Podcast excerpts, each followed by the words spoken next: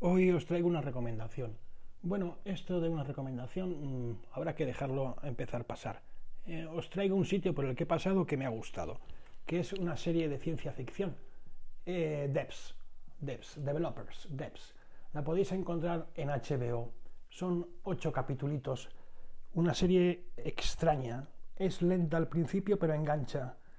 Y, y tiene, tiene su miga. Luego al final se acelera y te la cuentan entera porque te la cuentan al final. Yo llegué a ella por el enlace de Hot Down de la revista que pagué esta, este mes por 3 euros en digital y llegué a su contenido y ahí hay una persona pues que habla de ciencia ficción, de literatura y como coincidí bastante con su criterio pues me fié de él, de recomendaciones, de referencias y tal pues me fié de él y fui a HBO, me di de alta gratis, la vi y luego me di de baja. No había más cosas. Bueno, ¿y de qué va esta serie? Siempre tengo algo de ciencia ficción últimamente encima de la mesa porque hacía mucho que no leía. Ya sé que muchos creen que la ciencia ficción es un, uh, es un género menor. Bueno, eso mismo piensan otros de los cómics o de el cine negro o de yo qué sé. Uno nunca sabe dónde está el hilo. Yo hacía muchísimo que no leía ciencia ficción y me volví a enganchar con Cixin Liu, porque plantean temas ahora en paralelo con la física cuántica y demás. Y de eso va esta serie. Va de universos paralelos, va de libre albedrío, va de saber o determinar si, si el universo cumple las leyes matemáticas de la física, sean las que sean, será determinista o no a pesar del principio de incertidumbre de Heisenberg. Temas interesantes que se cosen con la metafísica, que es como yo puede ser que haya llegado también a esto de la ciencia ficción dura, que es la que me gusta. Hay muchos tipos de ciencia ficción, vais al articulito de este hombre en Hot Down y tiráis un poco del hilo y lo iréis viendo. No me gusta la ciencia ficción de maquinitas y tal, ¿no? Pero es que hay libros de ciencia ficción por los que hay que haber pasado. ¿Qué es 1984? ¿Qué es un mundo feliz? ¿Qué es fundación de imperio? De Asimov. En fin. Y que te digan que no han leído eso es que no puedes hablar de ellos entonces con ella, con esta gente, porque si no ha leído son libros de referencia. Y no hablemos de películas, si no has visto Gattaca o no has visto 2001 o no has visto, no sé, hay muchas, Contact, Interestelar. Hay muchas recientes y otras no tanto que hay que haberlas visto. Y con la ciencia ficción pasa algo parecido. Ya digo que yo llevaba desenganchado mucho tiempo. Y esta serie sí la a mí me gustó, aunque el primer capítulo es un poco lenta al principio, pero engancha. Y va de eso. Y merece la pena solo por haberme descubierto un poema que os pondré al final de un autor inglés que se llama Philip Larkin impresionante. Os lo he dejado también en, la sección de poemas, porque yo no le conocía.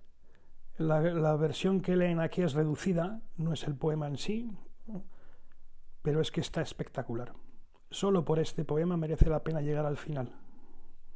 Solo por este poema. Evidentemente está la discusión de fondo, ¿no? que es una discusión ontológica, metafísica, que estoy viendo en todos los papeles ahora mismo. Esto de la física cuántica es una cosa que nos va a cambiar, bueno, nos va a cambiar el papel. Si lo pensáis, si no, pues se puede seguir viviendo pensando que el Sol da vueltas alrededor de la Tierra, no hay ningún problema. Y es lo que os quería decir, nada más. Venga, ahí os lo dejo. Primero el poema y luego el final.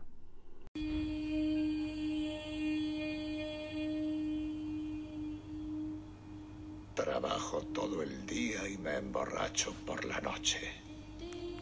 A las cuatro me despierto en medio de una oscuridad insondable. Saldrá dentro de poco luz de entre las cortinas. Veo entre tanto lo que siempre ha estado ahí. La infatigable muerte.